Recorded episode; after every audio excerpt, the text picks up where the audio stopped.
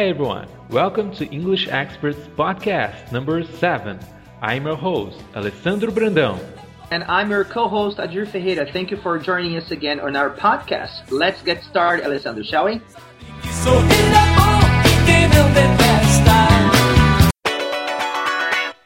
Hello Adir, long time no see. What's up? Everything is really cool down here, Alessandro. Even though it's a, it's a little chilly today, but um, everything is cool. And you? I moved in some days ago and my house is still a mess. Oh, really? Yeah. Moving is not a an easy thing to do. Yeah, absolutely. Let's start with some readers' comments, okay? Bring it on. All right, bring it on. Eu, Adi, é, nesses dias que nós ficamos é, sem gravar podcast, um monte de gente apareceu aqui perguntando quando que seria o próximo episódio. E realmente eu fiquei surpreso, porque eu não- imaginei que o pessoal ia cobrar tanto aqui. É, olhando aqui a nossa última página, os últimos comentários, a Gláucia é, perguntou, o Rafael Ferreira, o pessoal falando que está ansioso por, por um novo podcast. E a gente aqui hoje, né, meio que sem tempo, aqui nessa meia horinha que sobrou nas nossas agendas, a gente está tentando gravar, pelo menos dar um revival nessa, Revival, we are back. podcast, né? All right.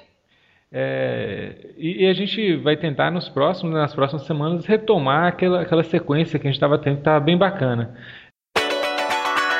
É, Adi, vamos começar hoje com uma pergunta aqui da, da Marcele, que ela fez no blog. Na verdade, ela não fez essa, essa pergunta que eu vou fazer, mas na verdade eu inspirei na pergunta dela. O which e o what. Quando eu devo usar essas, essas duas palavras para fazer uma pergunta? Qual a forma correta? Qual a, qual a regra que eu devo, devo usar mentalmente, assim? What é o que, né? O que de coisa.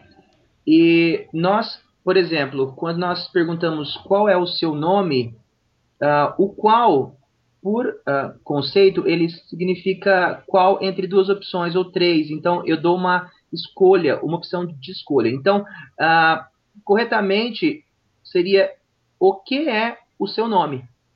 Em inglês isso, isso é muito correto. Então, what é o que de coisa. Ag- Agora, which é qual. Eu dou uma opção. Ah, por exemplo, ah, eu vou eu vou a uma loja e peço uma blusa. Então, a vendedora me diz, which one would you like? The blue one or the black one? Which one? Eu dou opção. Qual? A azul ou a preta? Tá? Então, which ele é usado com isso também. Agora, o which ele é usado como pronome relativo para substituir uma coisa numa frase. Por exemplo, esta é a camisa que eu estou usando. No inglês coloquial, eu digo assim, ó, this is the shirt that I'm wearing ou I'm wearing, sem o that. No inglês mais correto, mais formal, fica this is the shirt which I'm wearing. Perfeito. Ok? Ok, entendi. Então, mas, assim, mas geralmente quando eu uso pronome, eu geralmente excluo esse which e that na frase, na frase oral, tá? Na escrita eu preciso pôr. Bacana. Ok, Edi. É, obrigado. Vamos passar aqui para a próxima pergunta. Alright. Edi, o pessoal no, no grupo do Yahoo, é, do English Experts, eles é, estavam discutindo esses dias sobre a diferença do everyday, do tudo junto, e o everyday, separado. Ok. É, você poderia dar uma dica aí pra gente de como usar um e quan- quando usar um e quando usar o outro? E tem uma Ah, outra sim. também, eu, já atropelando a pergunta que eu fiz. Sometimes e sometimes. Tá, vamos começar pela, pela everyday, tá? O everyday separado é uma expressão adverbial de tempo, que quer dizer todos os dias. O every, ele dá uma ideia de plural. Então, a palavra que vier depois dele não precisa estar no plural. Por exemplo, everyday, todos os dias. Every morning, todas as manhãs. Indica a periodicidade, que isso acontece todos os dias, todas as manhãs. Agora, everyday junto, ele é um adjetivo. Ele é cotidiano, do cotidiano, do dia a dia. Por exemplo, everyday eh, activities. Atividades do dia a dia, atividades do cotidiano. Uhum, ok, Ok? perfeito. Ah, A a outra- outra, sometimes e Sometimes. Tá, ok. Sometimes, junto ao advérbio de tempo também, que quer dizer às vezes, ocasionalmente, usualmente. E sometimes, duas palavras separadas, é o que? Algumas vezes. Então tem, tem uma diferença aí no significado, né? Importante. Indica, a segunda, sometimes, indica a quantidade. Quantas vezes? Sometimes, algumas vezes. Uhum. Aí, junto, sometimes indica o quê? A periodicidade. Quantas vezes, é, com qual frequência? Sometimes. Sometimes, sometimes. Odi, um, uma, uma, dúvida frequente dos leitores também é com relação a algumas palavras, por exemplo, com a terminação ISM. Por exemplo, uh, como é que eu diria, qual é a pronúncia de capitalismo em inglês? Ah, sim. Então, a terminação ism indica sempre uma doutrina ou uma condição, né? Então, nós temos, por exemplo, capitalismo é capitalism. Então, é ism. Por exemplo, socialismo, socialism. Nanismo, dwarfism. E assim por diante, tá? E há uma outra palavra que uh, na música do Pink Floyd, Breaking the Wall, no dark sarcasm, que é sarcasmo. Todo mundo canta errado, né? Sarcasm, que é sarcasmo. Ok. Fazendo analogia com o português, ficaria algo parecido com o Z é M? Às vezes. Formar uh, paralelos de pronúncia em inglês é muito difícil, porque uma regra vale para três palavras e não para oito. Entendi. Entendeu? Uhum. Então, assim, uh, não, não me arrisco a dar a dar uma regra minha, né, mesmo que ela seja bem óbvia, porque a pronúncia em inglês ela é muito complicada. Não é complicada, ela é trabalhosa e minuciosa. Cada palavra então, é, tem, tem uma história diferente, né? Origens diferentes e... É, né? É, o português tem oito sons de vogais, o inglês tem 16. Então você já vê trabalho que é, né? Adi, eu tenho outra pergunta aqui é, de um usuário do fórum que eu não consigo pronunciar aqui as iniciais dele, mas é TVR4A. Alguma coisa assim, não sei o nome, mas ele perguntou sobre a pronúncia do enquanto em inglês, while. Como é que pronuncia while. corretamente? Tem alguma dica? É o som de vogal mesmo, while. A dica, assim, para sair uh, bonitinho, é você pôr a língua uhum. no céu da boca, no seu palato suave, né? que é o L, while.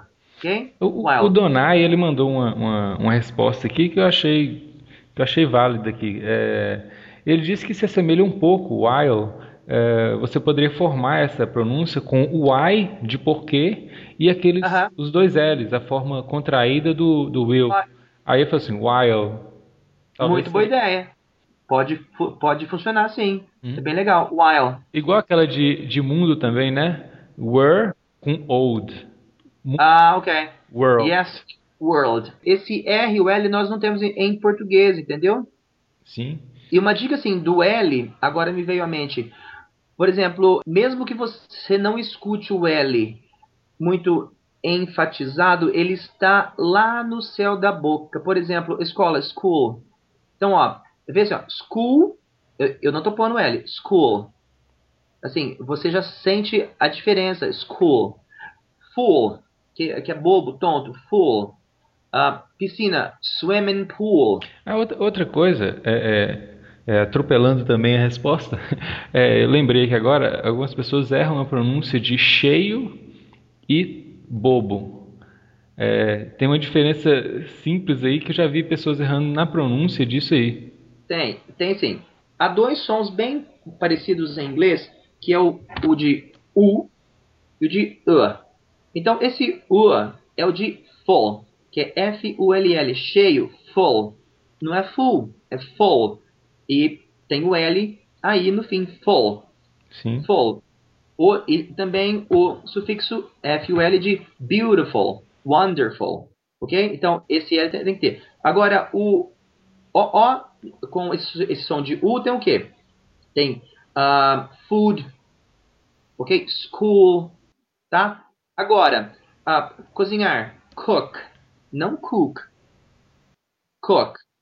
Bom é good, good morning, não good morning, é good, ok? Good, cook, full, uh, puxar, pull. A gente percebe aqui no, no fórum, é, as perguntas no, no blog, é, que há muitas dúvidas sobre, sobre o Present Perfect.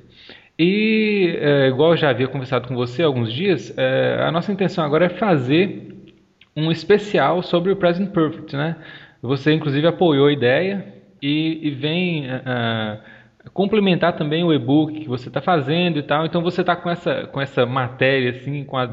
Tá pronto já o e-book, Alessandro? Ah, então tá ótimo. Então, e-book com áudio tá, e tudo já. Você tá com, é. essas, com essas dúvidas do pessoal, assim, borbulhando na cabeça aí, além do conteúdo que você já, já tem aí. Então, a nossa intenção agora, conforme a gente já tinha combinado, é de fazer um especial e eu gostaria de pedir ao pessoal, a galera que está ouvindo esse podcast, para mandar as perguntas aqui nos comentários do blog mesmo, nesse podcast, é, sobre o Present Perfect.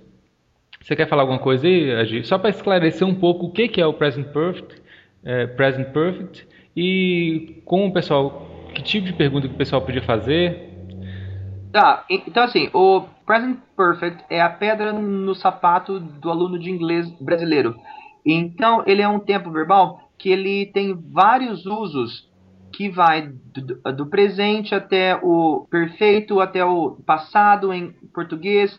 Então, o nosso intuito com esse podcast especial aí vai ser tirar suas dúvidas. Esteja você estudando isso na sua escola de inglês ou um, sozinho, ou você já estudou, mas tem aquela dúvida que está lá atrás e que você não conseguiu mesmo resolver. Então, essa é a sua oportunidade agora. Mande as dúvidas nos comentários desse podcast que vamos selecionar, tá? E vai ser um, um super especial grande só de Present Perfect. Alright? Dá um, um, exemplo de alguma frase aí de Present Perfect para o pessoal. Por exemplo, se eu tenho assim, ó, um, I have been a teacher for 18 years.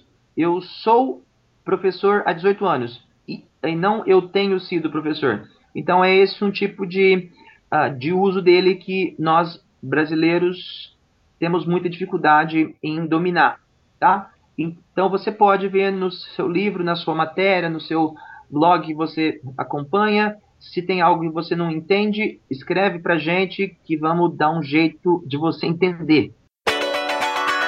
Adi, é, eu acho que hoje é, o tempo nosso já está esgotando, daqui a pouco eu tenho reunião e está nessa correria, mas eu acho que já valeu a pena esse podcast de hoje, porque a gente retomou esse projeto, é, vamos dar mais vida ao English Express, agora retomar aquela, aquela, aquele, aquela, uh, aquele pique que a gente estava dos podcasts, dos posts e tal. Eu também estou falhando um pouco com, com a periodicidade dos, dos posts, não é? Mas eu acho que o pessoal entende e agora é, é, mandar ver isso aí. Também a gente tem um outro projeto é, é, do, do Dicas de Espanhol. Nós vamos começar a, a tacar fogo naquele trem lá, vamos fazer o trem movimentar mesmo. E. A revivar aquilo lá. É, com certeza. E continuar com os nossos projetos. Aí eu deixo você com as, com as palavras finais de hoje e a promessa né, do, do podcast para a semana que vem sobre o Present Perfect. E Bom, pessoal, agora é hora da propaganda aqui no English Experts, né? Então, eu tô com alguns materiais novos, que é o curso de pronúncia de inglês americano, o Present Perfect Drills, que são exercícios com áudio e texto do Present Perfect, tá? E adquirindo esses materiais, você tem direito a um bônus, outros dois e-books da minha coleção. Tá joia? E você então, manda o link pra gente que eu coloco aqui no, no, no, podcast, no final ali e... dos links, para o pessoal acessar. Tranquilidade, tá? Okay. Obrigado, Alessandro, pelo tempo e a oportunidade de estar com vocês novamente. Um beijo a todos. Até o próximo podcast do Present Perfect. It's gonna be very, very good. Don't miss it at all. Muito obrigado, Adir, e see you soon. Podcast by EnglishExperts.com.br